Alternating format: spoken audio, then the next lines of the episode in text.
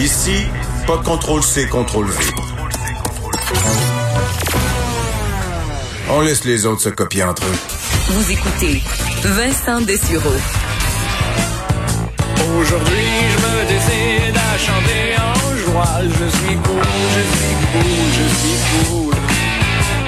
Ah, quel classique, hein? Euh, Stéphane Plante, salut. Salut Vincent. Je suis très content de te retrouver parce qu'on va, euh, on s'est parlé tout l'été, euh, l'été dernier. L'été dernier, ben oui. Avec grand plaisir. Et là, tu seras avec nous les lundis et mercredis. Ce qui veut dire pour les deux prochaines semaines, juste le lundi. C'est ça, exactement. Parce qu'entre autres, mercredi, c'est la Saint-Jean. Ben c'est oui. un peu ta thématique euh, du jour. Du jour, parce que ben, on sait que cette année, il n'y aura pas les grands rassemblements, étant donné le contexte, euh, le contexte qu'on connaît.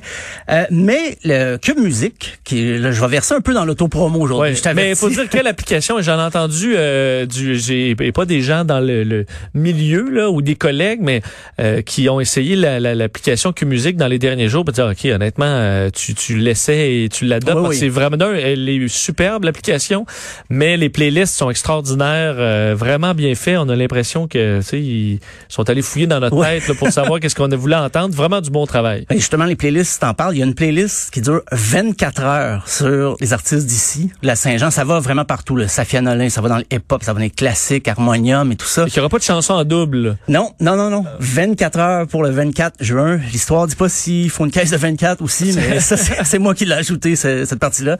Euh, mais aussi, on lance un balado le 24 juin, euh, qui va s'appeler, d'ailleurs, l'épisode s'appelle 24 juin, mais la série balado va s'appeler Pour une histoire d'un show c'est qu'on on retrace un spectacle qui est important dans la vie culturelle québécoise, dans l'histoire du Québec, et on fait parler un intervenant qui était sur scène, euh, soit comme technicien, comme musicien, comme vedette, comme artiste, Mais c'est pas toujours la vedette principale donc. non, non, c'est ça. on se promène beaucoup. Et quelqu'un du public qui était là, qui a assisté à cette effer- effervescence-là. Et premier épisode, on sort le 24 juin. Donc, on parle des shows classiques de la Saint-Jean entre 73 et 76. Pourquoi? Ben, parce que c'est une époque importante au Québec. C'est entre la, la crise d'octobre qui était... causé tout un choc dans la société québécoise et l'élection du PQ. Donc, ça a été toujours une année après l'autre, les shows étaient de plus en plus gros et ça sera animé par Nicolas Titley qui a aussi fait les entrevues avec nos invités. Connaît la musique pas mal, ouais. Oui, quand même, quand même. On n'a pas eu à le briefer trop longtemps. Il était très réceptif. Euh, et donc, c'est ça. On a comme invité, on l'a entendu, Gilles Valiquette, qui euh, nous a parlé un peu de son expérience personnelle là-dedans, comment lui a vécu les Saint-Jean, lui-même dans les années 60, quand la Saint-Jean est encore un petit peu, euh, comment c'était plus modeste, là, déjà les, les- les célébrations. On accès le- L'accent était plus mis sur les chariots, les, les parades, mais moins sur le spectacle. OK. musical. Ouais, ben oui, la parade avec le petit Saint-Jean-Baptiste. Le petit Saint-Jean-Baptiste. Ben oui. Puis là, Ça, on déjà- voit moins ça. Un peu moins quand même. Et le, le, le changement s'est effectué autour de la symbolique aussi. Là, c'est moins. Avant, c'était catholique, c'est une fête catholique et tout ça. Et Ouais, là, on- quand est-ce que c'est devenu une grosse brosse? une grosse brosse. On va se le dire. C'est avec les années 70. Ok. Et d'ailleurs, Gilles Valiquette en parle parce que lui, en 73, c'était son premier spectacle qu'il a fait comme artiste solo en vedette. Mais avant ça, il avait accompagné un paquet de monde. 71, 72, il accompagnait plein d'autres musiciens en spectacle. Et là, en 73, ça a été son tour. Il a fait un gros spectacle. Euh, en 74, ça a été encore là son plus gros show. Et il a découvert que les gens connaissaient la chanson Je suis cool. Parce qu'il disait, à l'année longue, on faisait des shows, euh, mais tu connais pas trop la réception des gens. Et là, arrivé à la Saint-Jean, c'était souvent un peu le, le bonbon pour les artistes.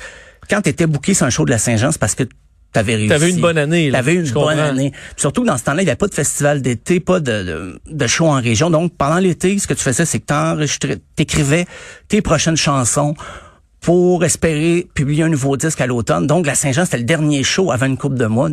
Et Ah, mais quand ça allait bien, c'était le mieux. J'imagine, euh, tu sais, je suis pas mu- musicien, mais et tu fais euh, un artiste québécois là, il fait pas, euh, il fait pas le Centre Bell là, à Non, toutes non, les non. semaines.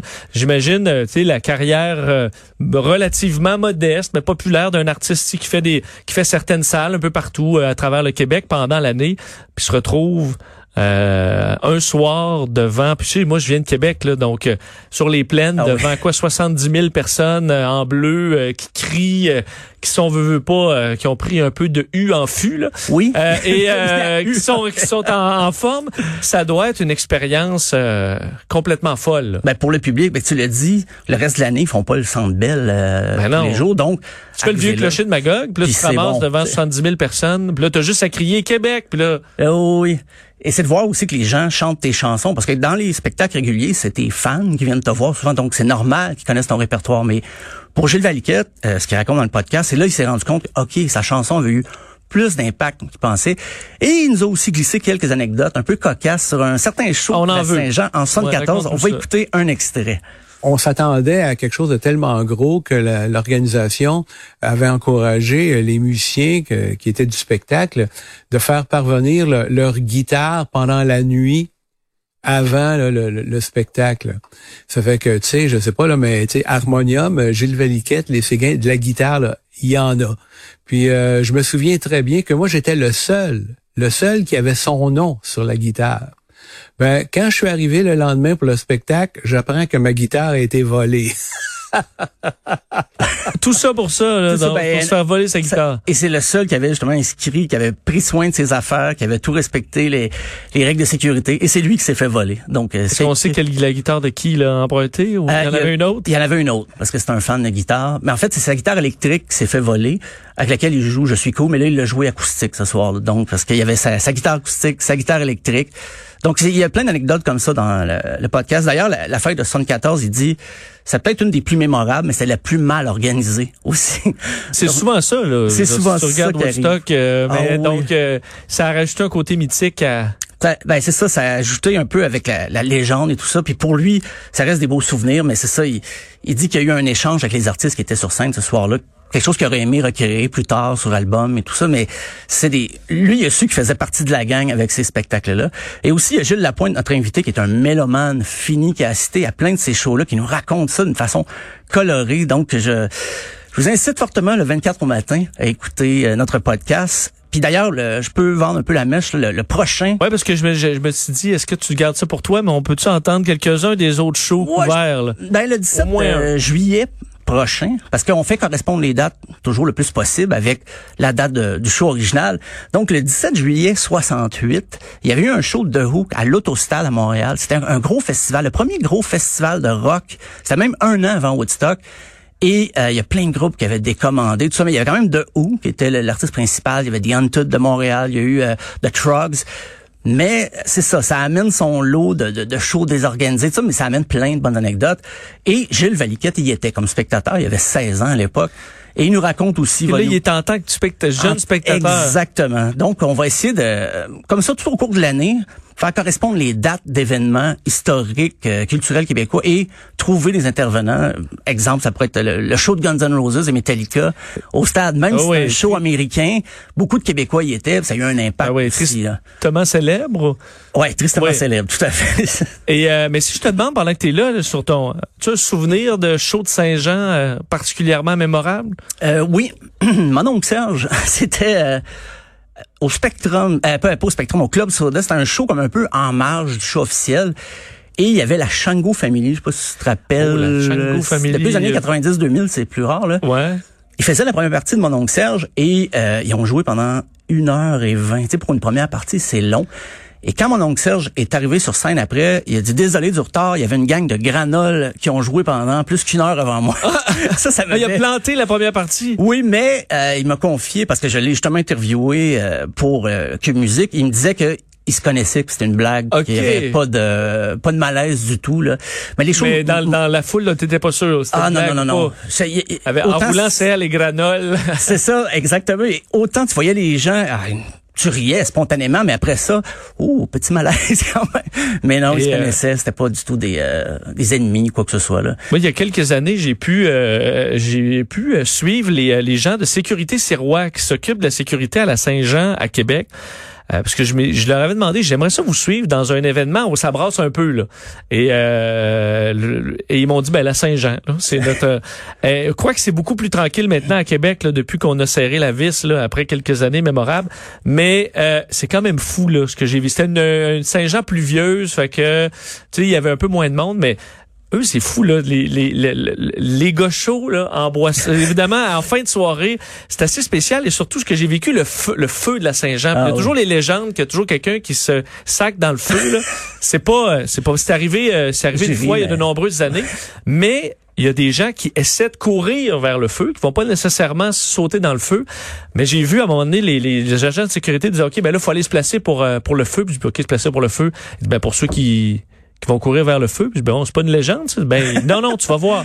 Et là, ils se placent en en- autour de l'immense feu de la Saint-Jean. Puis là, tu vois les doubles grilles anti-émeute. Là, et là, tu as plein de monde. Tout le monde est là pour voir le feu. Et là, on me dit, là, t'es, faut, faut, t'es observes, les amanés, tu vas avoir un, souvent sous l'effet de la drogue, là, qui s'excite. Puis là, tu dis, OK, lui, il va, il va tenter de sauter la barrière. Puis là, il me dit, OK, garde à droite, là. Lui, là, pour moi, il va partir. Puis là, comme de fait, là, il check, check, là. Il est bien sur un high. Et là, à un moment donné, part à course. Puis là, tu vois, eux autres, ils les attrapent comme des joueurs de football. Écoute, euh, c'est fou, là. Et là, euh, il y en a un moment donné, réussit à passer entre deux agents. Là, il tourne autour du feu. Les gens l'applaudissent. C'est vraiment particulier. Eux disent, on reçoit des boules de billard. Il n'y a rien Ah, que des mon Dieu. billets. Il n'y a rien qu'on reçoit pas. C'est un parti particulier, euh, la Saint-Jean. Quoique plus calme, à mon avis, ceux qui étaient là dans les années 90, début des années 2000, ou évidemment avant, là, mais moi, dans la partie où j'étais né, là, c'est euh, c'était tout que des parties. Et malheureusement, il y a eu des années euh, tristement célèbres, entre autres les émeutes. Oui. Moi, j'étais à Québec. C'était trop jeune pour aller veiller, là, mais aller avec mon père, on allait voir la destruction le lendemain. Et c'est ce qui a amené à un moment donné les autorités à dire, OK, il va falloir... euh, se calmer un peu là à, Québec parce que Ça c'était un peu trop. Ah oui. Alors euh, hâte de voir c'est bon euh, que comment ce sera euh, en version en, en ligne Télévisé, là, là. télévisée. Ouais, ouais. Euh, je sais que c'est quand même rare que tous les postes de télé s'associent pour présenter effet, quelque ouais. chose. Euh, ce sera probablement intéressant quand même de voir ce qu'ils vont réussir à faire euh, cette année et on pourra se brancher sur Cube Musique pour euh, et à partir c'est en ligne euh, à partir de mercredi la, la La balado, La- la balado? euh, 24 au matin. 24 on écoutera ça pour euh, de savoureuses anecdotes Voilà, oui. de musique. Merci beaucoup Stéphane, Ben, on merci se à parle toi. euh, lundi prochain. Lundi. Voilà. Merci et je retrouve